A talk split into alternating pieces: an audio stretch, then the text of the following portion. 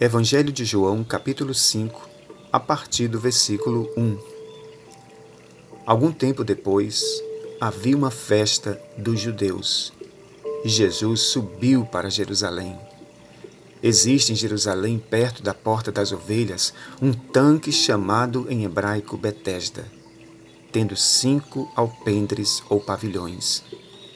Neste ficava grande multidão de enfermos, cegos, mancos e paralíticos, esperando pelo movimento das águas. De certo em certo tempo descia um anjo do Senhor e agitava as águas. O primeiro que entrasse no tanque depois de agitadas as águas era curado de qualquer doença que tivesse.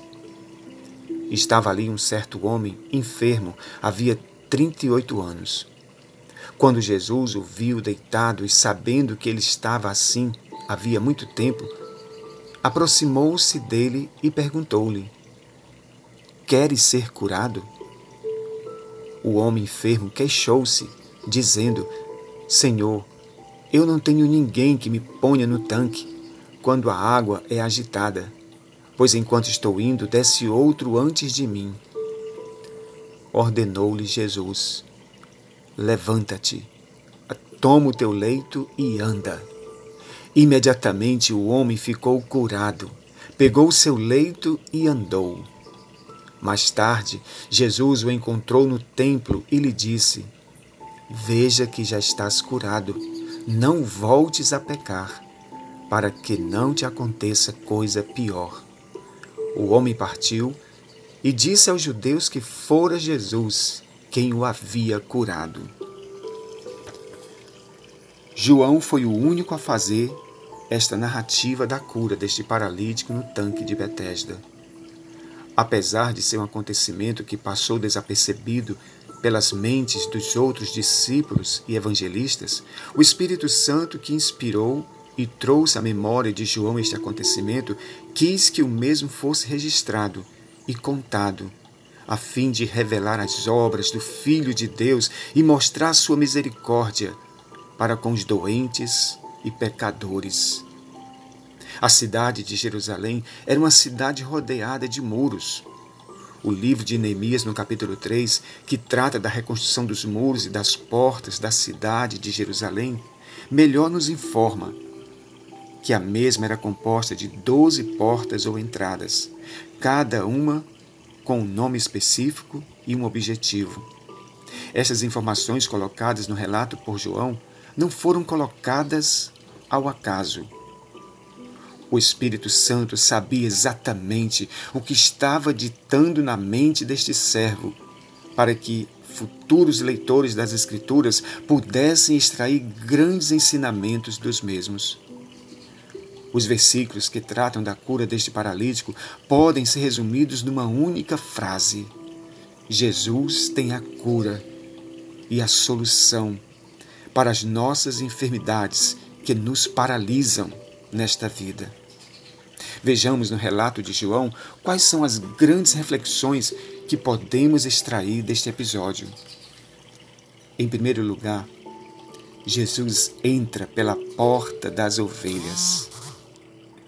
Os capítulos centrais do Evangelho de João foram cronologicamente organizados em torno das festas judaicas.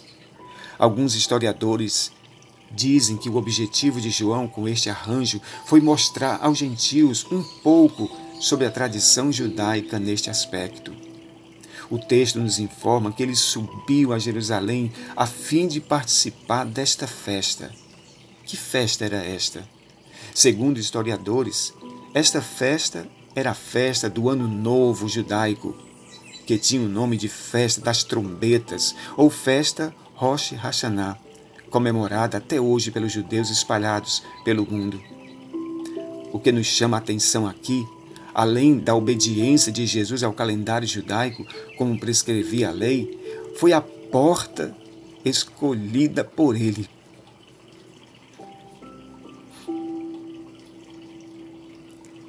para entrar na cidade. A porta das ovelhas. Esta porta ficava próxima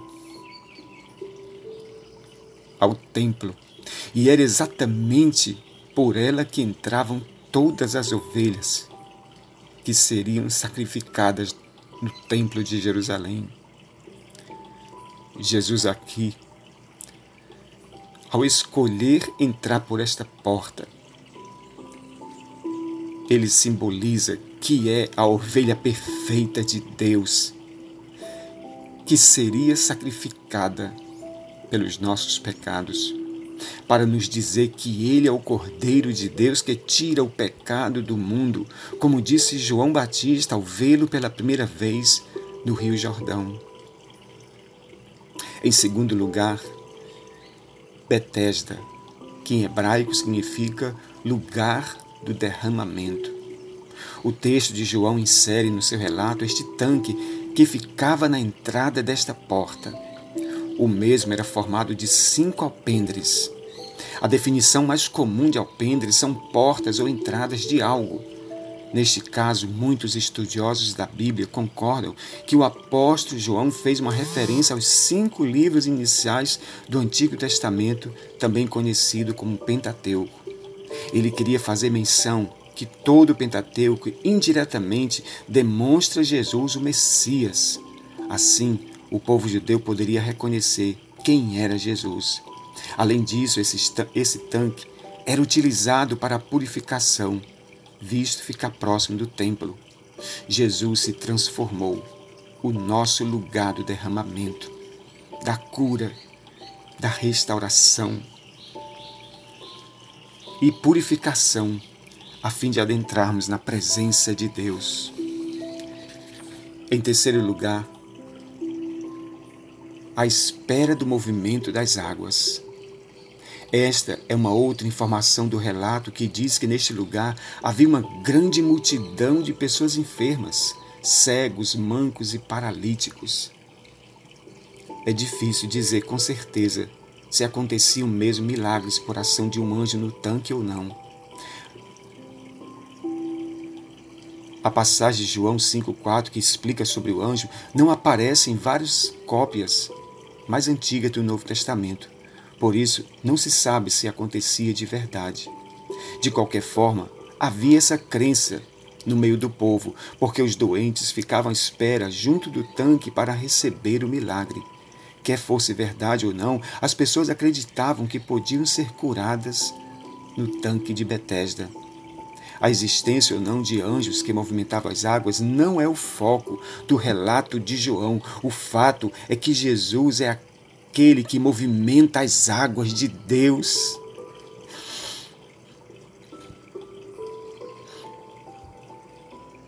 A nosso favor, por onde quer que ele passe.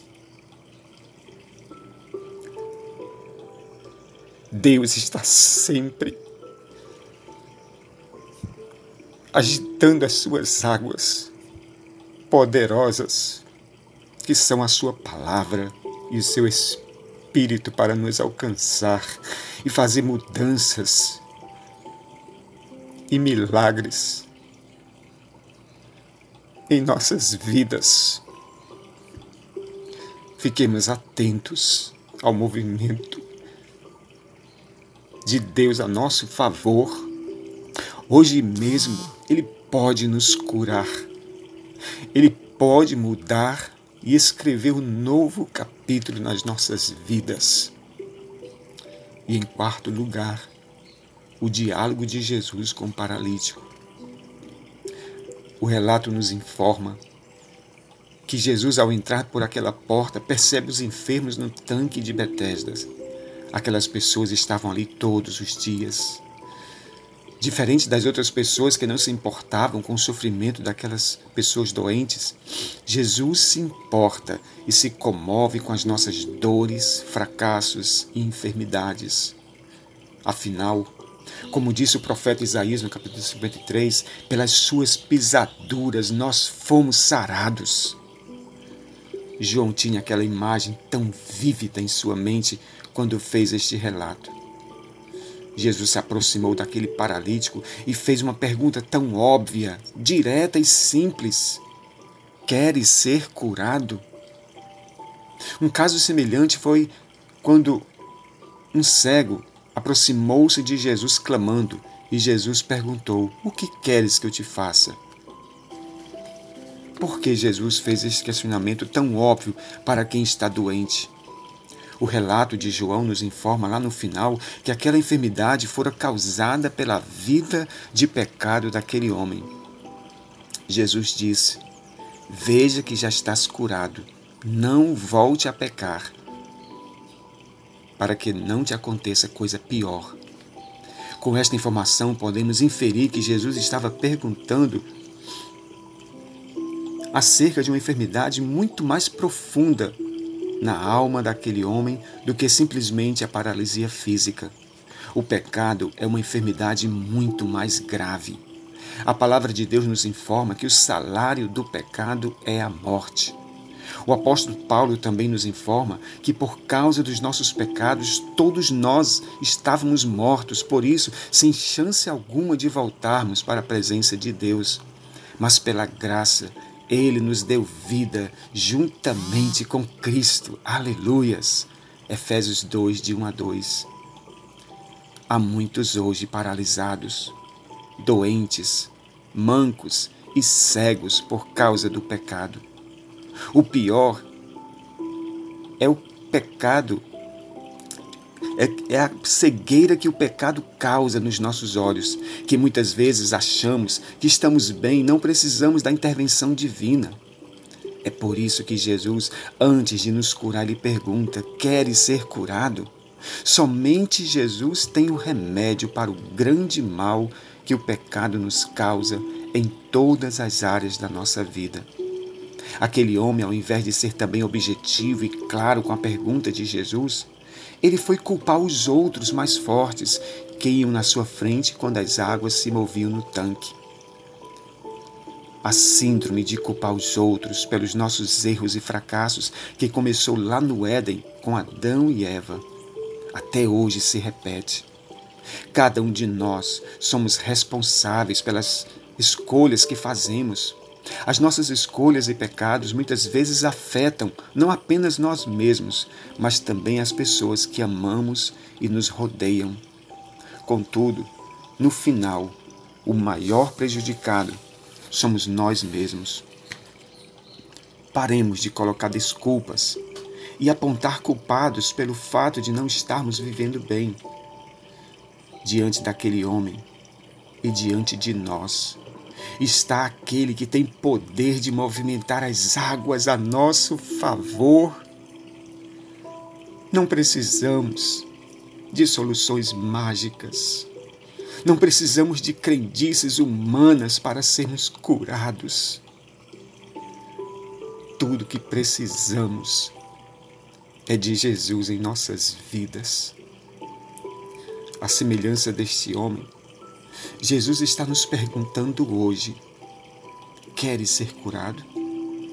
Queres de fato ser transformado, restaurado, liberto? Que possamos dizer simplesmente: Sim, Senhor, podes me curar. Ó oh, Deus eterno e poderoso. Este relato de João no tanque de Betesda nos traz tantos ensinamentos. Quantas vezes, ó Deus, nós ficamos paralisados em nossas vidas, em nossa alma, em nossos sentimentos, por causa dos pecados. Vem nos curar, ó Deus. O sangue do Cordeiro já foi derramado a nosso favor. Como disse o profeta Isaías, pelas tuas pisaduras, pelo teu sofrimento, nós fomos curados.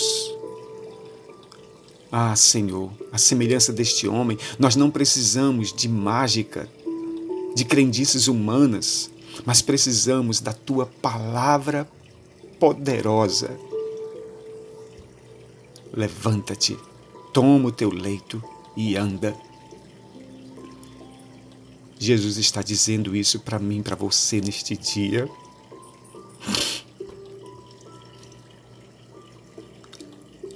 Levantemo-nos sob a tua palavra, Senhor. Nós nos levantaremos e caminharemos para a tua presença, para a tua casa. No poderoso nome de Jesus. Fortalece, Deus, e abençoa